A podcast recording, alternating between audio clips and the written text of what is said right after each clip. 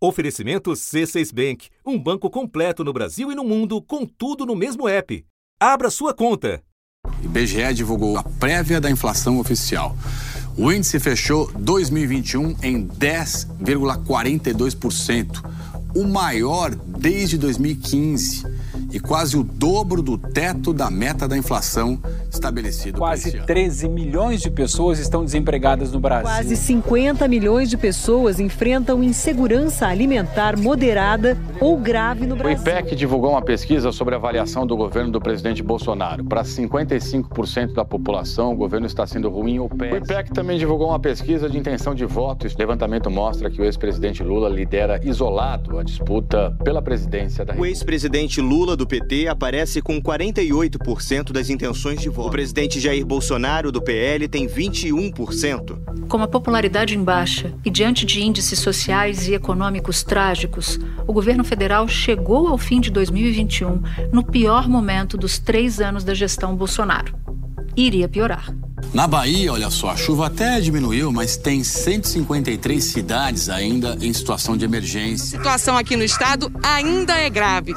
São 90 mil pessoas desabrigadas no sul da Bahia.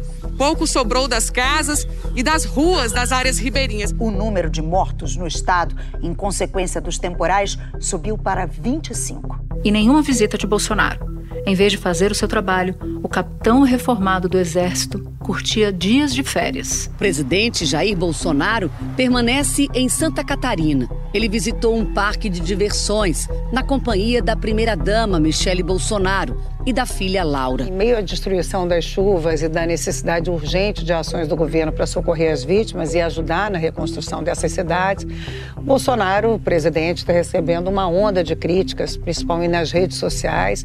Isso porque ele está naquele recesso em Santa Catarina, faz questão né, de aproveitar e mostrar que está aproveitando, ostentar lazer, né? Aproveitou a praia, fez um passeio de moto aquática. O presidente não tem férias. É maldoso quem fala que eu estou de férias.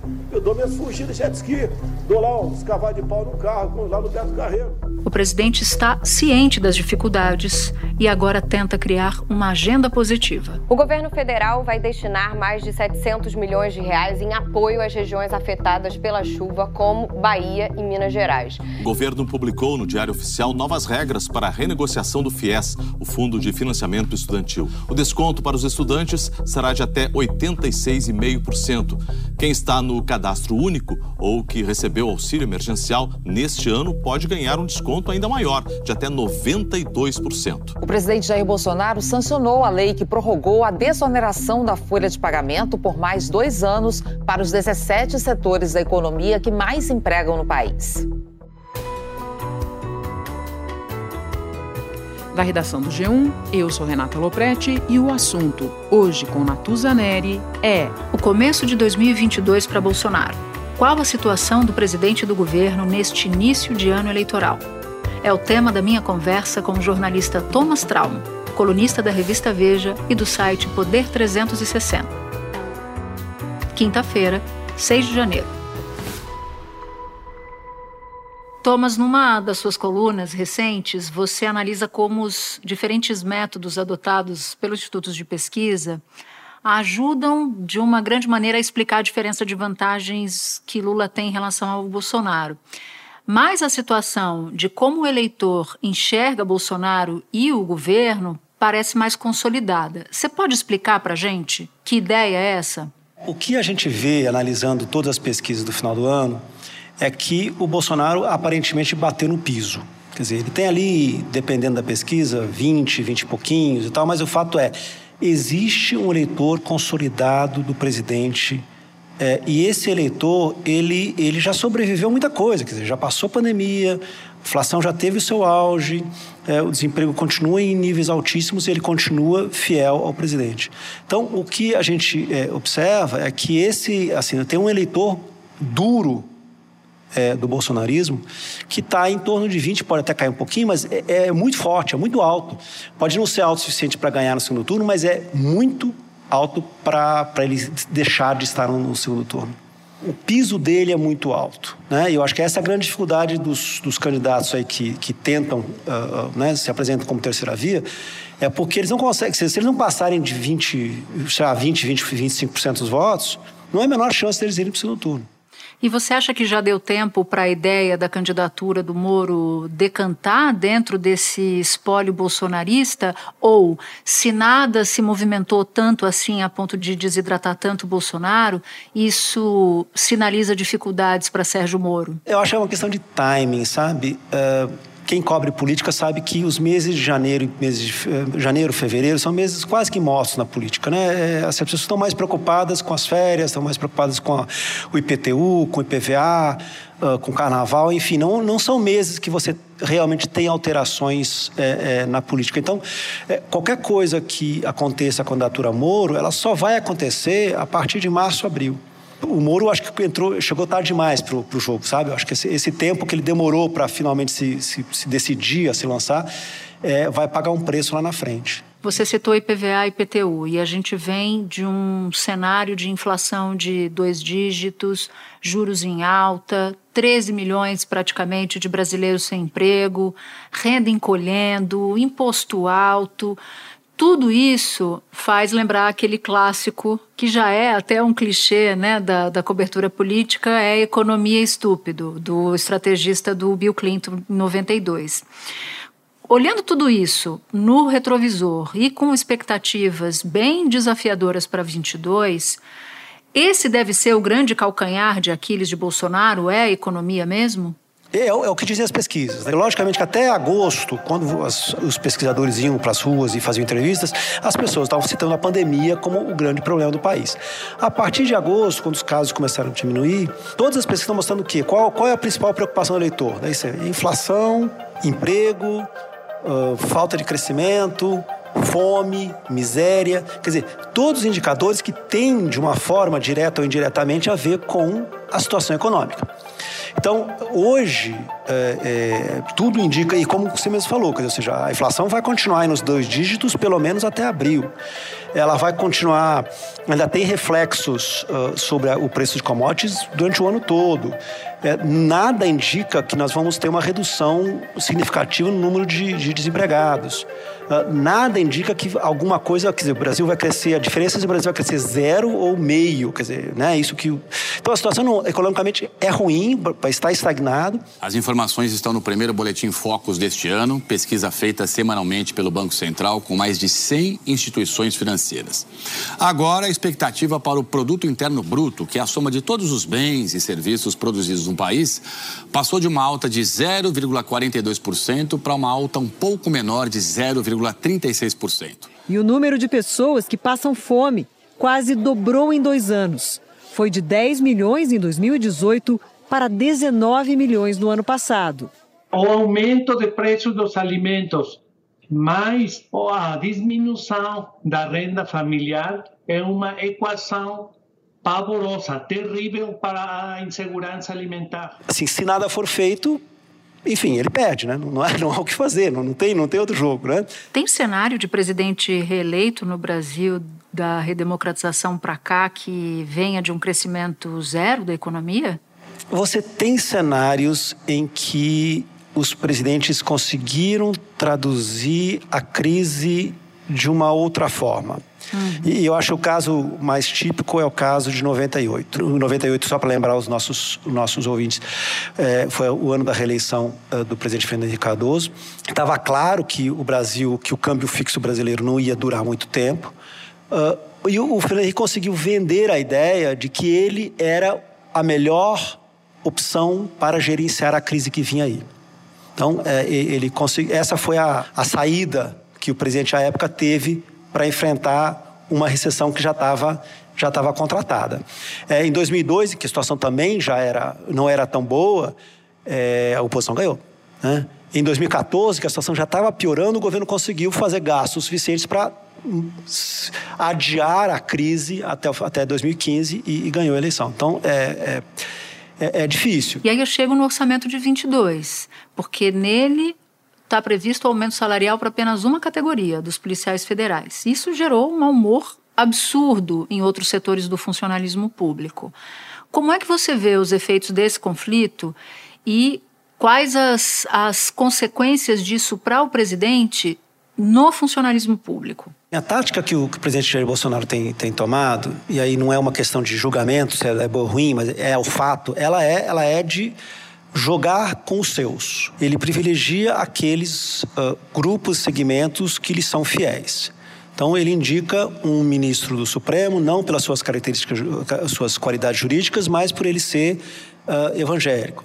O Senado aprovou o nome de André Mendonça para a vaga no Supremo Tribunal Federal, aberta com a aposentadoria do ministro Marco Aurélio. Eu vim na igreja certa, Assembleia de Deus, Vitória em Cristo, no culto da vitória, pós uma grande vitória que Deus nos preparou. Ele aumenta, numa situação de, difícil de orçamento, ele aumenta somente os gastos uh, da defesa ou, uh, e os gastos militares. Não seria a primeira vez que a defesa teria prioridade quando se leva em conta apenas os investimentos do governo, sem considerar salários e o custeio de cada área. Em 2019, pela primeira vez em 16 anos, o Ministério da Defesa teve o maior orçamento da esplanada para investimento em obras e compras de equipamentos, por exemplo. Foram 8 bilhões e 300 milhões de reais no primeiro ano do mandato do presidente Jair Bolsonaro. Orçamento mais alto do que a soma dos investimentos em saúde e educação. Ah, e aí, quando ele tem uma uma margem muito pequena de, de, possibilidade de dar reajuste, ele dá reajuste somente para uma categoria dos policiais federais policiais rodoviários, para fidelizar esse grupo que já lhe é próximo, mas impedir também que outros candidatos possam eventualmente eh, conquistar esse, esse, esse voto.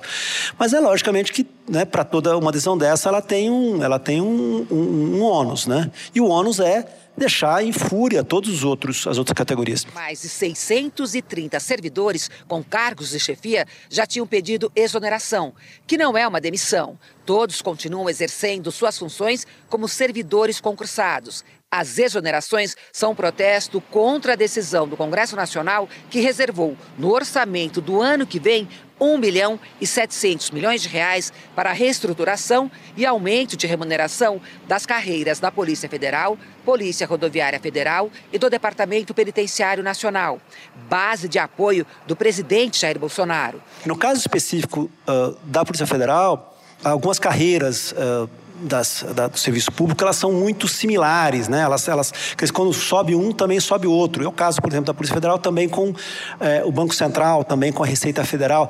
Os auditores, e por isso que os auditores hoje da Receita Federal e do Banco Central estão ou pedindo demissão dos casos de chefia, não aceitando os casos de chefia, quer dizer, é numa espécie de greve branca é, para é, pressionar o governo. Isso vai, assim, isso fatalmente vai se, se estender por outras categorias é, dentro do governo federal.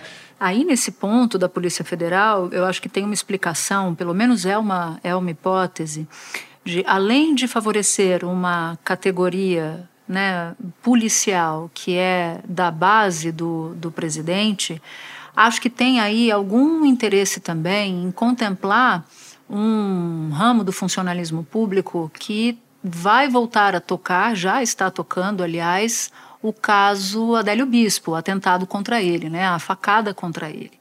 Ele me parece que vai voltar à carga com isso, nunca abandonou completamente, mas me parece que durante a campanha isso vai ser resgatado à exaustão pelo presidente.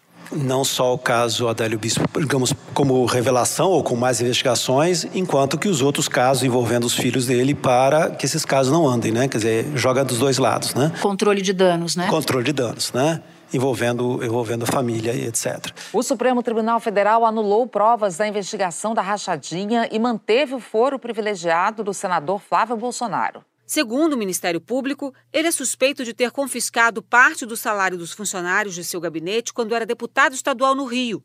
O juiz de primeira instância, Flávio Itabaiana, que estava à frente do caso e é considerado rigoroso, perdeu o inquérito. Então você tem aí uma situação que ela é péssima para a Polícia Federal, né? para a corporação, a corporação que conseguiu é, durante um período conseguiu ter uma, uma imagem excepcional uh, diante da opinião pública, é, ela entra no que a gente está falando hoje, uma especulação de quanto, essa, quanto a categoria vai poder ser utilizada como um, um, um joguete é, eleitoral para a campanha do, de reeleição do presidente. E lembrando que o caso Adélio Bispo, do que de todas as investigações que eu acompanhei e cobri na Polícia Federal, foi uma das dos inquéritos mais exaustivos feitos, sobretudo porque o alvo do atentado era justamente o presidente da República, né? na época candidato e depois que se tornou presidente da República. E Bolsonaro insiste nessa tecla de que a Polícia Federal fez corpo mole, ainda na gestão Valeixo, e exigiu uma, uma nova investigação. Mas eu acho importante a gente pensar num outro fato, já que a gente está falando do que que do que que ele pode usar, do que que pode ser ativo para ele e do que pode ser calcanhar de Aquiles, que é a pandemia e os graves efeitos para o país. Na tua avaliação, Thomas, o estrago da má gestão do Bolsonaro já está na conta, já está contabilizado ou é um preço político que ainda está sendo pago?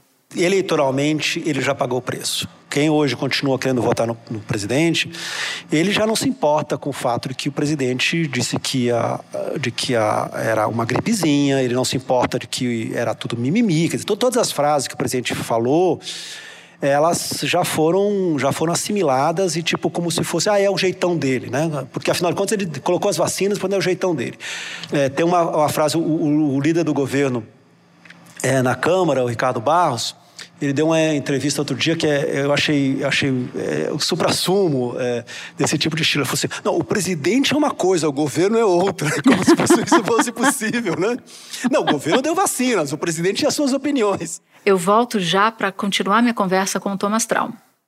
Com o C6 Bank, você está no topo da experiência que um banco pode te oferecer.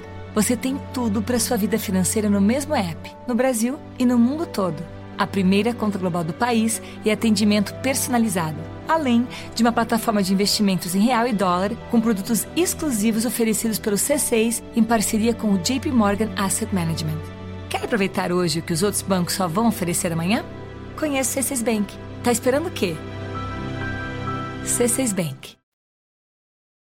Thomas, na quarta-feira, o presidente teve alta depois de uma internação logo em seguida das férias em Santa Catarina. Essa não é a primeira vez que uma internação, que é mais uma decorrente da facada que Bolsonaro sofreu durante a campanha eleitoral de 18, que ocorre no meio de um turbilhão. A última vez de que eu me recordo foi em julho, quando estava ali exposta uma baita crise entre os três poderes, o executivo, o legislativo e o judiciário. Então eu te pergunto, como é que o quadro de saúde do presidente pode afetar, para o bem ou para o mal, o desempenho dele na eleição. Essa é uma narrativa que vai ser utilizada durante a campanha do presidente que se quase morreu pelo país etc, etc, etc. Atiça, é, motiva os bolsonaristas, sabe? É, e aí é nisso que e essa tática que o Bolsonaro usa não é nova, é uma tática muito similar que o, que o Donald Trump é, é, utilizou nos Estados Unidos, ou seja, é, é mais importante do que ter a maioria é ter uma minoria que esteja completamente ativa e que não deixe as outras falarem. Eu, eu tive, é, no final do ano, fazendo algumas, algumas quales, algumas pesquisas quales, e, e era muito interessante quando os bolsonaristas começavam a falar que os outros simplesmente ficavam quietos, eles falavam dois tons mais altos que todo mundo, sabe? É, quase gritando. E assim, todo mundo meio que deixava o cara falar. E, era muito interessante isso, porque era meio quase intimidação, sabe? Daí todo mundo falava, tá bom, vamos mudar de assunto. porque o bolsonarista impedia a conversa de, de circular, sabe? Agora, em 2018, em razão também da facada, o Bolsonaro não foi para os debates, né? Porque ele estava ali numa situação de recuperação da facada e ele não se expôs nos debates ao contraditório. Com tudo que a gente conversou até agora, em 22 neste ano, Bolsonaro pode se dar o luxo de não ir aos debates? Porque antes ele era estilingue em 2018.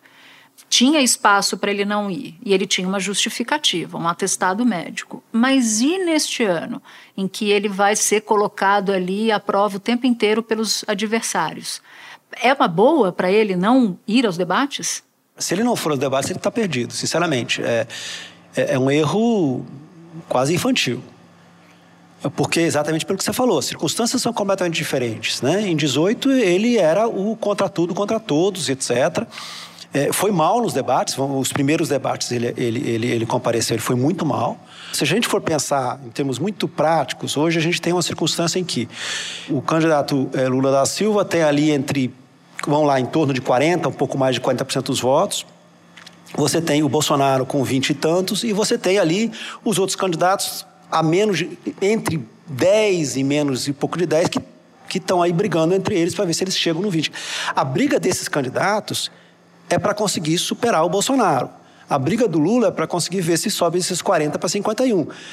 O Bolsonaro, se ele, se ele não faz nada, ele pode ser atacado dos dois lados, entendeu? Eu vou, eu vou recuperar uma situação. Em 2006, o então presidente Lula é, tinha decidido que ele não iria aos debates porque ele era presidente. É coisa que, aliás, em 2000, para ser correto, em 98 o presidente Fernando Henrique também decidiu que ele não iria nos debates, só iria no debate se houvesse segundo turno.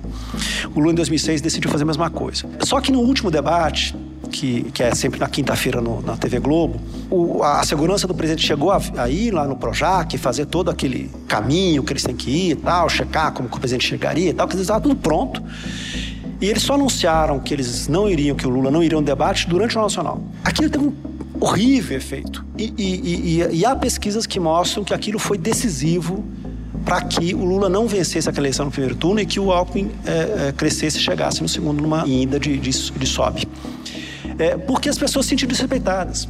Então, não ir a um debate, o debate ele não tem a ver com é, o você, né, você sabe, com o Sérgio Moro debater com o Ciro e debater com o Lula. É, é responder ao eleitor. É, você está dando satisfação, não é para os outros candidatos, não é para o Bonner que você está dando satisfação, não é para a Natuza, você está dando satisfação para o eleitor que está lá assistindo você e querendo saber o que você vai fazer se você continuar no poder.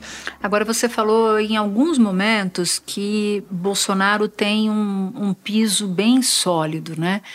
E portanto, ele tem um paredão ali que evita o crescimento de outros que ocupem o lugar dele no campo dele. Mas aí eu te pergunto, e no segundo turno? Porque se ele tem número para passar de fase, o que, que acontece no segundo turno? Porque daí ele fica, ele fica com o, o, o piso, passa a ser baixo demais para um segundo turno, não? Eles têm a tese de que uma eleição, que o primeiro turno é uma eleição, o segundo turno é outra eleição, né? Ou seja, que a lógica é chegar no segundo turno e a partir daí é, você tem uma lógica de é, criar de novo o antipetismo e é, que se, se for realmente contra o ex-presidente Lula, né? e ali centrar uma campanha tentando resgatar todo o antipetismo que vem, é, que foi tão alto em 2016, 2017, 2018. As campanhas em, em geral é, e você cobriu várias, né, você sabe disso também quanto eu, assim, elas, sempre são em relação a uma pergunta, né? Quer dizer, seja, qual é a pergunta da campanha? Né, em 18, a pergunta da campanha é como que a gente se livra dos políticos? Né? qual é, em geral, mas em geral, qual é a pergunta? A pergunta é, este presidente barra governador, barra prefeito, ele merece ficar ou não ficar no poder? Enquanto for esta a pergunta, as chances do Bolsonaro, elas não são boas, porque esses três anos não foram bons anos e, aí temos que admitir, ninguém espera ter uma pandemia do tamanho dessa. O que eu suponho que o governo Bolsonaro vai tentar fazer é mudar a pergunta. Ao invés de fazer a pergunta, quer dizer, que o leitor se pergunte se o Bolsonaro merece ficar quatro anos, é transformar a eleição na pergunta: é, o PT merece voltar? É uma tentativa, mas me parece essa única, essa única cartada que o Planalto tem hoje. Thomas, muito, muito obrigada. É sempre bom te ouvir. Obrigado, Natuza. Obrigado a todos. Este foi o assunto, podcast diário disponível no G1, no Globoplay ou na sua plataforma de áudio preferida.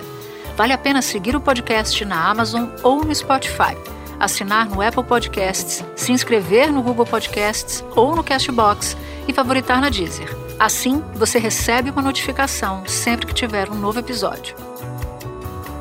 Eu sou Natuzaneri e fico por aqui. Até o próximo assunto.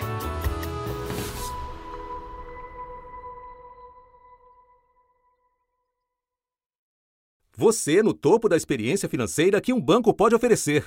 Escolha um banco completo no Brasil e em qualquer lugar do mundo. Abra sua conta no C6 Bank.